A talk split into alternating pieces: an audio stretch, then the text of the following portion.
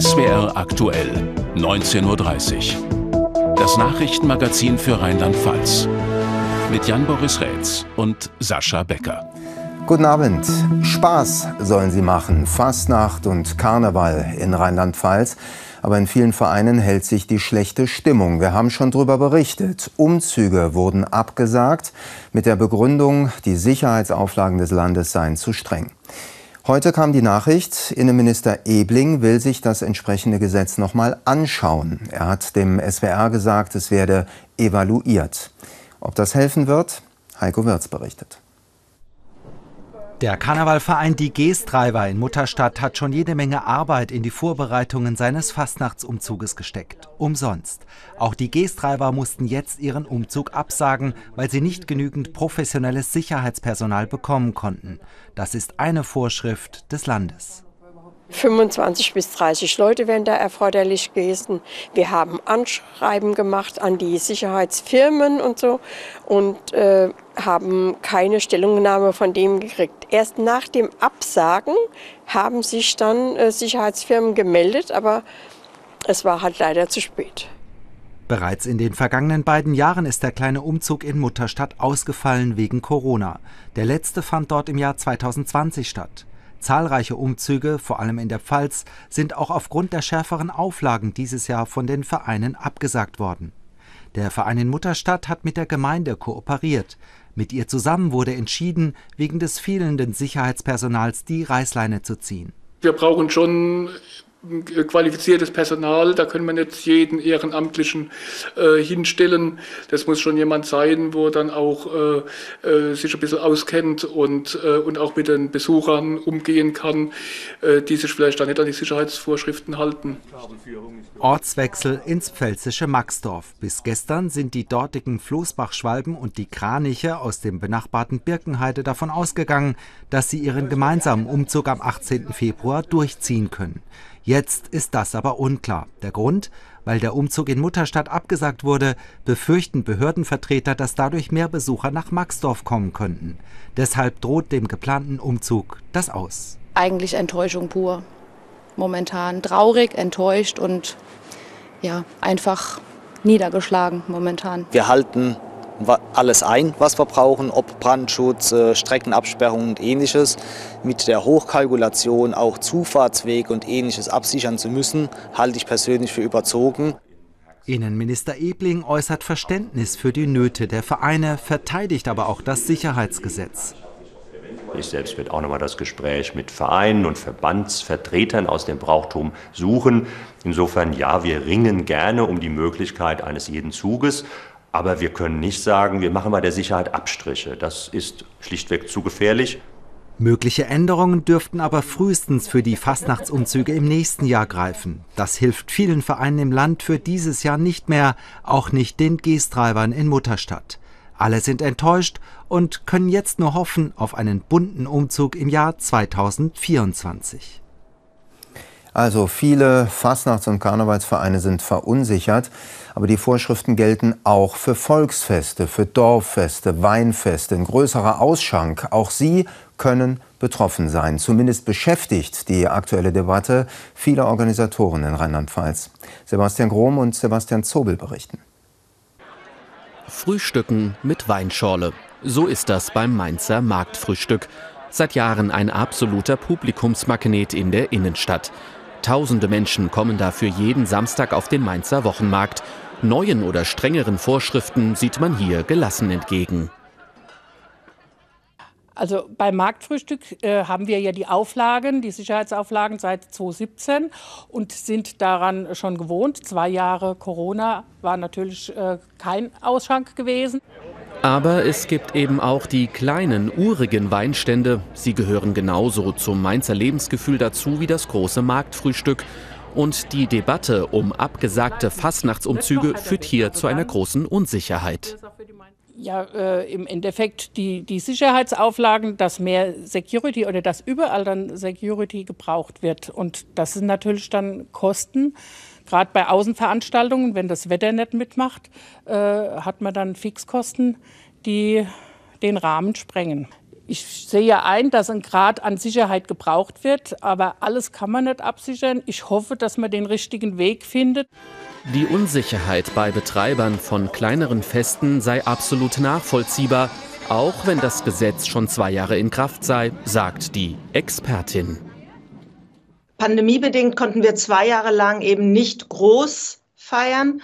Und so kommt dieses Gesetz jetzt das erste Mal in Anwendung. Das ist verunsichert sowohl die Veranstalter, ähm, die Budenbetreiber, aber genauso gut auch die Genehmigungsbehörden und die Seiten der Polizei, Sanitätsdienst, Feuerwehr.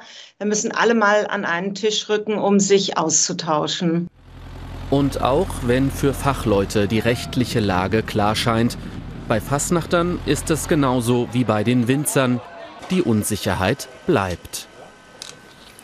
Dann schauen wir doch mal intensiver in dieses Gesetz. Christoph Gehlbach aus unserer Rechtsredaktion hat das jedenfalls getan. Christoph, äh, viele Ehrenamtliche oder Veranstalter allgemein sind unsicher. Wie streng sind die Vorschriften denn nun? Also da kommt äh, tatsächlich einiges auf Veranstalter zu. Da wurde dieser neue große und zehn Absätze umfassende Paragraph neu ins Gesetz eingeführt, der beispielsweise vorsieht, dass Veranstaltungen mit Fristen angezeigt werden müssen, dass sie also gewissermaßen äh, vorab äh, den Behörden kenntlich gemacht werden müssen. Da planen wir eine Veranstaltung. Äh, da planen wir eine Veranstaltung. Dann äh, ist ähm, in bestimmten Fällen nötig, dass ein Sicherheitskonzept vorgelegt wird. Dieses Sicherheitskonzept muss dann Gefahren benennen, die möglicherweise bestehen, wie man diese Gefahren dann äh, wiederum minimieren will.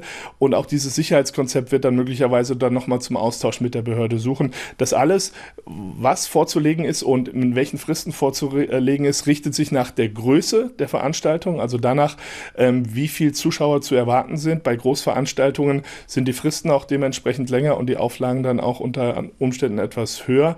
Also mhm. es ist mhm. tatsächlich einiges, was auf die Behörden, äh, auf die Veranstalter zukommt. Mhm, und die Behörden in den Städten, in den Gemeinden entscheiden das eben. Die Frage ist, wie viel Spielraum haben die denn? Wie viel Spielraum lässt das Gesetz?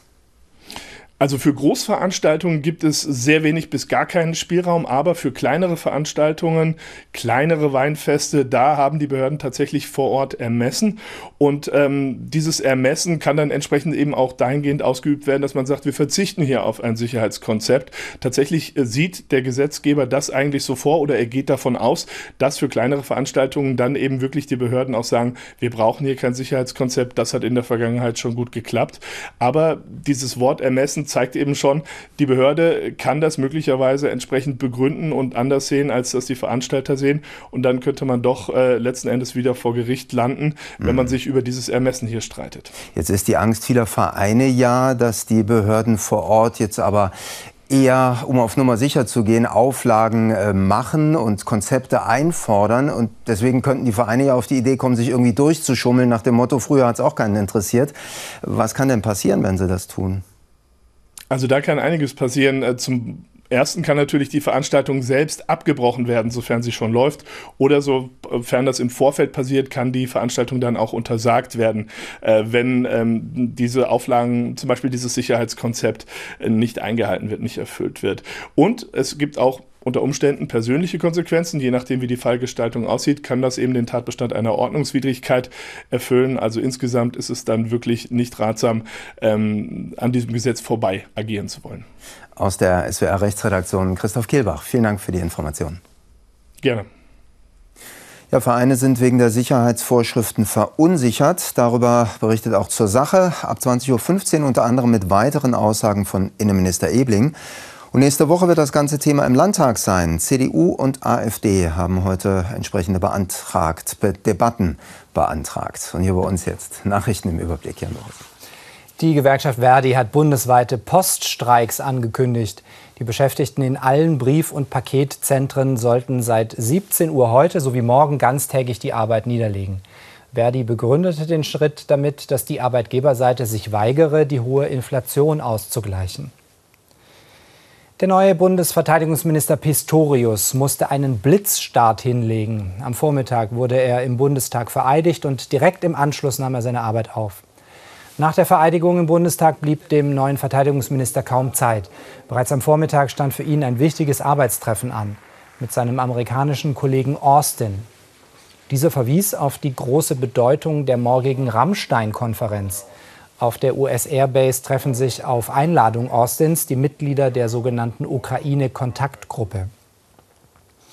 Sozialminister Schweizer hat Kooperationsvereinbarungen mit weiteren Modellkommunen zum Thema gemeinschaftliche Wohnformen unterzeichnet. Die Nachfrage nach diesen Wohnformen steige in Rheinland-Pfalz in vielen Altersgruppen, besonders aber bei älteren und pflegebedürftigen Menschen. Mit den neuen Kooperationsvereinbarungen will die Landesregierung diese Wohnformen weiter fördern und ausbauen. Integrationsministerin Binz will die Zahl sogenannter Sprachmittler erhöhen. Das sind Leute, die ohne staatliches Diplom übersetzen, um Zugewanderten im Alltag zu helfen. Ob beim Gespräch zwischen Eltern und Lehrkräften in der Schule, bei Behördengängen oder bei Ärztinnen und Ärzten. Sprachmittler kommen zum Einsatz, wenn Zugewanderte an Sprachbarrieren zu scheitern drohen. Zurzeit gibt es nach Schätzungen des Integrationsministeriums etwa 500 bis 600 Sprachmittler in Rheinland-Pfalz. Allerdings sei der tatsächliche Bedarf deutlich höher. Deswegen wird Sprachmittlung einfach ein immer wichtigeres Thema in unserer Gesellschaft, die von Zuwanderung geprägt ist. Wir brauchen in den nächsten Jahren ja auch noch mehr Zuwanderung. Und äh, da ist es eben ganz wichtig, den Menschen vom ersten Tag an auch ein Angebot machen zu können, dass sie sich in ihrem sozialen Umfeld auch gut verständigen können. Arbeiten von zu Hause aus. Wenn der Beruf es zulässt, dann machen das mittlerweile viele. Da kann nebenbei halt auch die Waschmaschine laufen. Der Haken allerdings, fürs Homeoffice braucht man in der Regel stabiles, schnelles Internet. Die Landesregierung hat heute betont, der Ausbau schreite voran. Aber noch immer gibt es große Probleme, vor allem im ländlichen Bereich. Die Unternehmen sind oft nur mit Förderungen vom Staat bereit, den Glasfaserausbau anzugehen. David Flasskamp berichtet. Schnelles Internet, sehr langsam gebaut. Beispiel Verbandsgemeinde Leininger Land in der Pfalz. Trotz schon jahrelanger Bauzeit sind dort immer noch nicht mal 50 Prozent der Glasfaserarbeiten abgeschlossen, heißt es heute von der Verbandsgemeinde. Stattdessen enden hier etliche Kabel am Straßenrand und nicht in den Haushalten. Frust, den viele Kommunen im Land kennen. Das Land selbst hat den Gigabit-Ausbau aber zur Chefsache gemacht. Deshalb heute in der Staatskanzlei in Mainz der regelmäßige Austausch zwischen Regierung, kommunalen Vertretern und der Telekommunikationsbranche. Bei dem Treffen ist man vor allem eins zuversichtlich. Wir sind richtig dynamisch unterwegs. Wir haben, was die Ausbaudynamik angeht, einen der Spitzenplätze in ganz Deutschland. Wir haben auch in den letzten äh, Monaten trotz Pandemie 150.000 Haushalte neu angeschlossen an schnelles Internet. Also wir haben wirklich äh, schon viel erreicht, aber wir haben auch noch einiges vor. Skeptisch eher die kommunalen Vertreter. Vor allem deshalb, weil die ländlichen Regionen für Telekommunikationsunternehmen nicht unbedingt interessant sind. Das zeigen auch die Zahlen zu den bisher verlegten Glasfaserkabeln. Das Land hat schon 14.513 Kilometer Kabel verlegt, die Privatwirtschaft hingegen nur 829 Kilometer. Da, wo es sich für die Wirtschaft rechnet, ist das natürlich deutlich einfacher. Aber da, wo eben die Abnahme, die erwartete Abnahme zu gering ist, müssen sie fördern und da hängen wir der Entwicklung nach wie vor immer wieder hinterher. 315 Millionen Euro stellt das Land als Fördermittel für den Breitbandausbau bereit. Viel Geld, was aber nicht verspricht, dass an den einzelnen Bauprojekten auch schnell gearbeitet wird. Scheint sich also was zu tun. Im Ahrtal ist das Tempo zurzeit besonders hoch, wenn auch aus einem furchtbaren Grund natürlich. Der Aufbau nach der Flutkatastrophe wird schlicht und ergreifend genutzt. Die alten Kupferkabel werden gegen Glasfaserkabel ausgetauscht. Mehr dazu von Marion Mühlenkamp und Michael Jung. Ein Blick von oben auf Ahrbrück im Ahrtal zeigt, wo noch viel zu tun ist nach der Flutkatastrophe vor eineinhalb Jahren. Das gilt auch, wenn es ums Verlegen von Glasfaserkabeln für schnelles Internet geht. Also insgesamt kommt der Glasfaserausbau hier im Ahrtal äh, gut voran. Wir arbeiten hier mit den anderen Gewerken zusammen, mit dem Ausbau des Gasnetzes, mit dem Stromausbau, mit dem Wasserausbau und kommen auch in den Abstimmungen mit den Kommunen hier gut voran. Was uns noch helfen würde, wäre die Zustimmung und die Einverständniserklärung der Anwohnenden hier vor Ort, dass wir die Genehmigung haben, die Glasfaser in die Häuser reinzubekommen. Es wird überall gebaut in Ahrbrück. Der Wiederaufbau wird hier auch als Chance für einen schnelleren Ausbau des Glasfasernetzes genutzt, der ohne die Flut in den kleinen Orten an der A sicher erst viel später erfolgt wäre. Die Leerrohre liegen schon und aus dem Verteilerkasten werden jetzt die Kabel zu den Häusern gezogen. Ortsbürgermeister Rademacher zumindest ist mit dem Ausbau des Glasfasernetzes sehr zufrieden. Also wir sind auf einem guten Weg. Wir haben jetzt bestimmte Ortsteile haben wir schon versorgt und Straßenzüge und versuchen natürlich hier äh, auch äh, so weit zu gehen, dass wir letzten Endes äh, alle Häuser mit, äh, mit Glasfaser versorgt haben. Für die gute Kommunikation muss die Telekom aber wohl noch etwas an ihrer Kommunikation arbeiten. Bei den Bürgern kommt das schnelle Internet nämlich noch nicht so richtig an. Also im Moment ist es tatsächlich noch so, dass das äh, Internet sehr schwankt. Der Ausbau, sage ich mal, jetzt außerhalb des direkten Flugbereichs, geht doch relativ langsam von Schritten, wie auch bei mir selber zu Hause. Es läuft eher schleppend. Dann haben wir gesagt bekommen, dass wir ähm, Angebote bekommen, aber auch das ist nur nach eigener Initiative möglich. Und es wird gar nicht so richtig gesagt, wie es jetzt weitergeht. Immerhin, laut Telekom soll bis Ende des Jahres überall im Ahrtal das Glasfasernetz bereit sein. Ein anderes Problem, das viele Gemeinden kennen, ist die Frage, wo kann das nächste Gewerbegebiet entstehen? Wir brauchen ja Wirtschaftskraft, Arbeitsplätze vor Ort. Diese Argumente bringen allerdings die Landwirtschaftskammer Rheinland-Pfalz und mit ihr viele bäuerliche Betriebe auf die Palme. Ihnen gehen durch neue Gewerbegebiete nämlich wertvolle Flächen verloren. Ansgar Zender berichtet aus der Eifel. Wenn hier im Sommer Gerste angebaut wird, ist es vielleicht das letzte Mal, dass die Ackerfläche in Weinsheim bei Prüm landwirtschaftlich genutzt wird. Gerd Sohns und Gerion Ney wurden die Pachtverträge bereits gekündigt. 20 Hektar werden zur Gewerbefläche, weil das angrenzende Industriegebiet erweitert wird. Die Bauern suchen händeringend nach Ersatzflächen, doch die seien kaum zu bekommen. Pro Hektar würden sie 3000 Euro Umsatz verlieren. Bei unserem Betrieb ist sogar die Möglichkeit gegeben, eine Betriebsnachfolge, was in der Landwirtschaft heute nicht immer selbstverständlich ist. Und das wird dadurch natürlich sehr in Frage gestellt. Wenn jemand hier zu den Industriebetrieben sagen würde, nee, jetzt äh, Nachtschicht läuft nicht mehr, ihr dürft nur noch zwei Schichten am Tag fahren, also ein Drittel der Sache würde einfach mal äh, sozusagen stillgelegt, äh, würden sie auch den Kopf schütteln. Und ich glaube, auf diese Idee käme keiner aus äh, Bereichen der Verwaltung oder Politik, den äh, Firmen so etwas zuzumuten. Aber bei uns in der Landwirtschaft ist das genau der Fall. Landwirtschaft oder Industrie?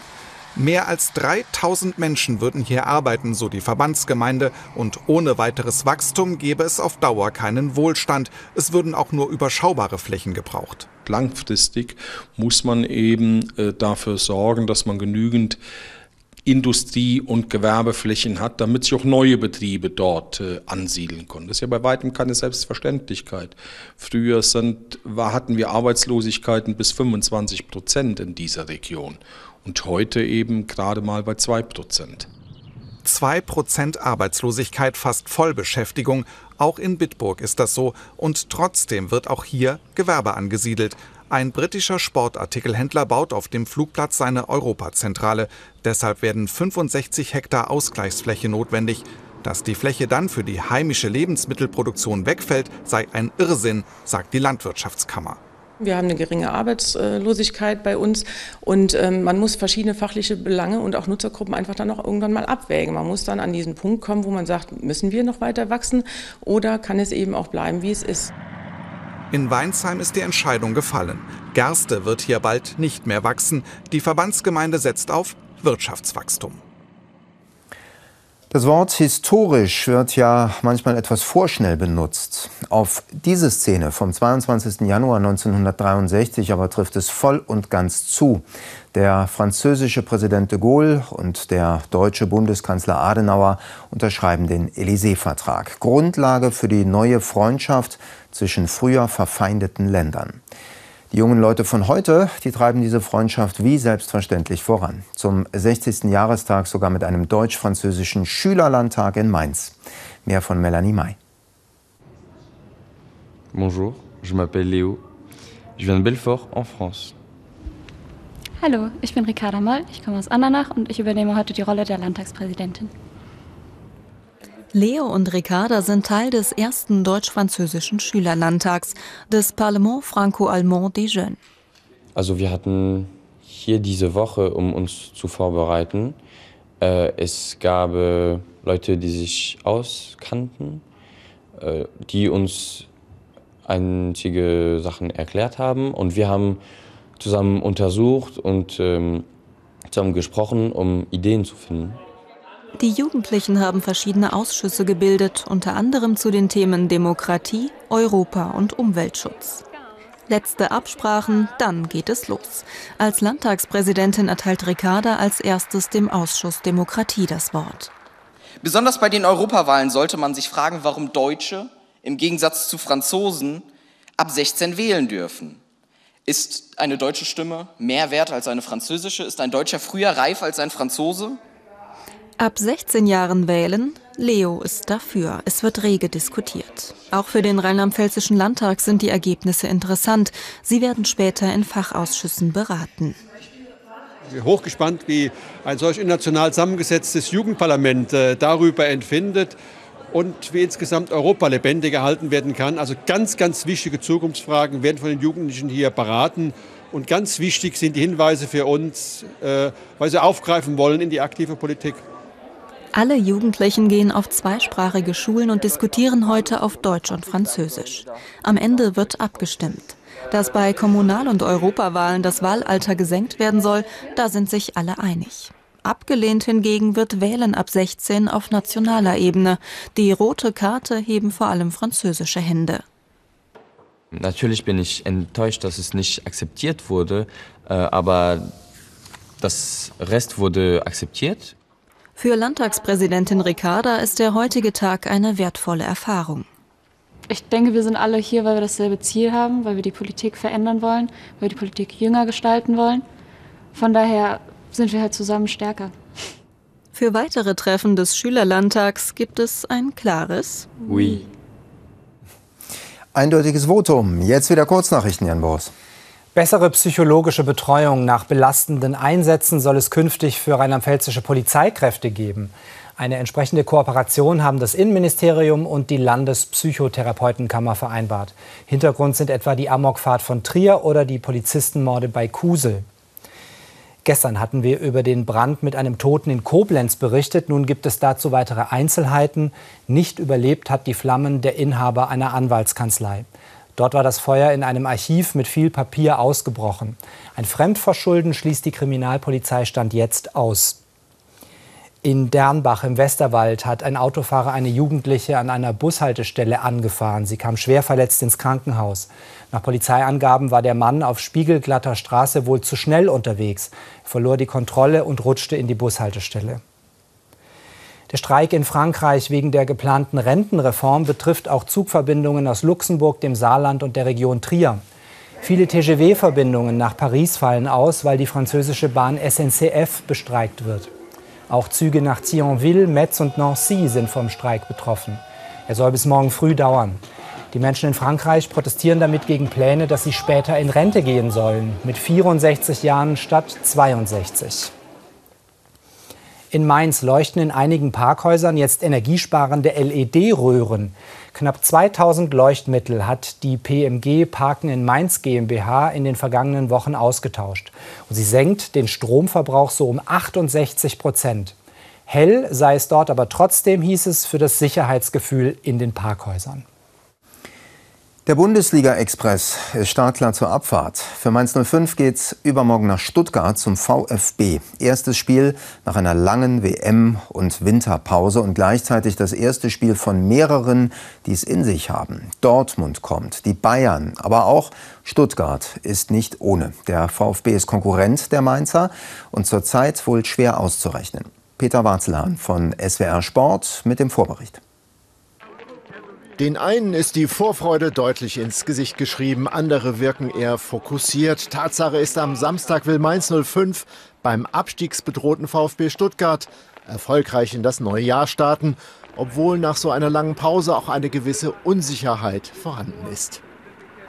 Ich finde, dass wir es gut gemacht haben, dass wir eine gute Vorbereitung gespielt haben, ähm, dass wir eine gute Fitnessstatus und und auch in der Mannschaft eine gute Atmosphäre drin ist. Aber wie gut genau und, und wie bereit, ähm, also ich habe ein, ein gutes Gefühl.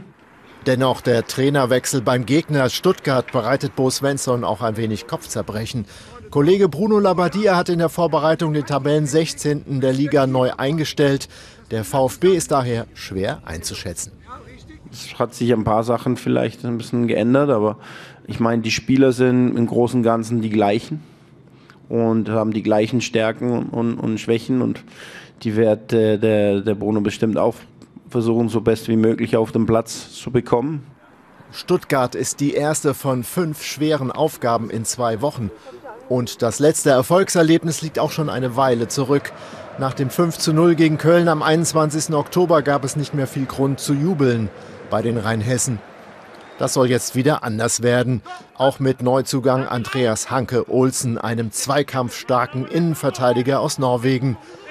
Der Nationalspieler und Wunschspieler des Trainers ist nach einer Schulterverletzung rechtzeitig fit für seinen Einstand.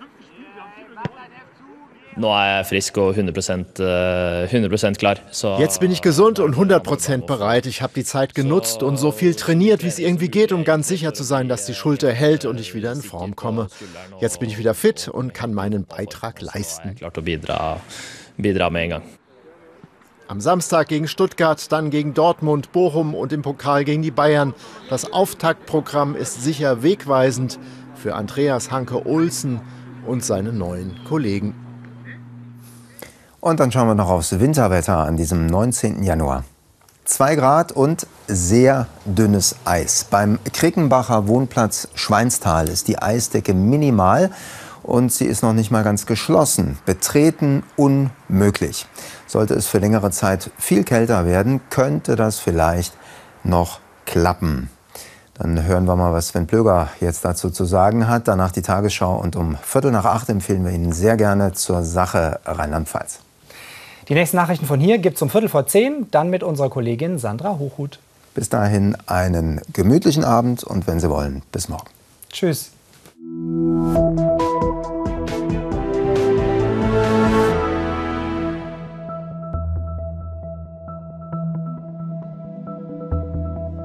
Einen schönen guten Abend. Ich begrüße Sie ganz herzlich zu Ihrem Wetter für Rheinland-Pfalz. Und die Verhältnisse haben sich wirklich geändert. Am Anfang des Monats Frühling, jetzt eher Winter und auch so ein paar Zwischenhochs. Nur hier kommt ein Tief und zwar liegt das am Ostausgang des Ärmelkanals morgen. Und das wird mit seinen Fronten auch nach Rheinland-Pfalz reindrücken, vor allen Dingen dann in Richtung Nachmittag. Da gibt es dann neuen Schnee, der über Eifel und Westerwald zu uns reinkommt. Und die nächsten Tage bleiben eben auch niedrig temperiert. Nachmittags gerade mal allenfalls knapp über 0 Grad. Also da bleibt der Schnee dann schon ganz ordentlich liegen. Wir gucken in die Nacht hinein. Da ist es so, dass es noch weitere Schneeflocken gibt, gerade von der Eifel rüber. Ansonsten, wenn man dann am Rhein sich befindet, Rheinhessen, Vorderpfalz, da ist es trocken und die Temperaturen morgen früh bewegen sich so in einem Bereich zwischen minus einem und minus fünf Grad. Morgen Vormittag haben wir dann weiterhin eine ganze Menge Wolken in diesen Regionen im westlichen Rheinland-Pfalz. Sonst scheint mal die Sonne, aber die wird dann wieder verdrängt in Richtung Nachmittag. Da kommt das, was ich gerade ankündigte, dieses Tief mit dem Schnee Richtung Eifel, Richtung Westerwald schneit es dann auch mal kräftig. Vorsichtig, wenn Sie da auf den Straßen unterwegs sind, Richtung Vorderpfalz hingegen noch Sonnenschein. Hier bis 3 Grad, sonst minus 1 bis plus 2 und der Wind, der kommt meist aus Südwest bis West, Stärke 3 bis 4. Die nächsten Tage dann recht freundlich der Samstag, einige Nebelfelder, dann ziemlich sonnig. Der Ausgleich am Sonntag mit ziemlich viel Schneefall und der zieht sich am Montag wieder zurück. Tschüss.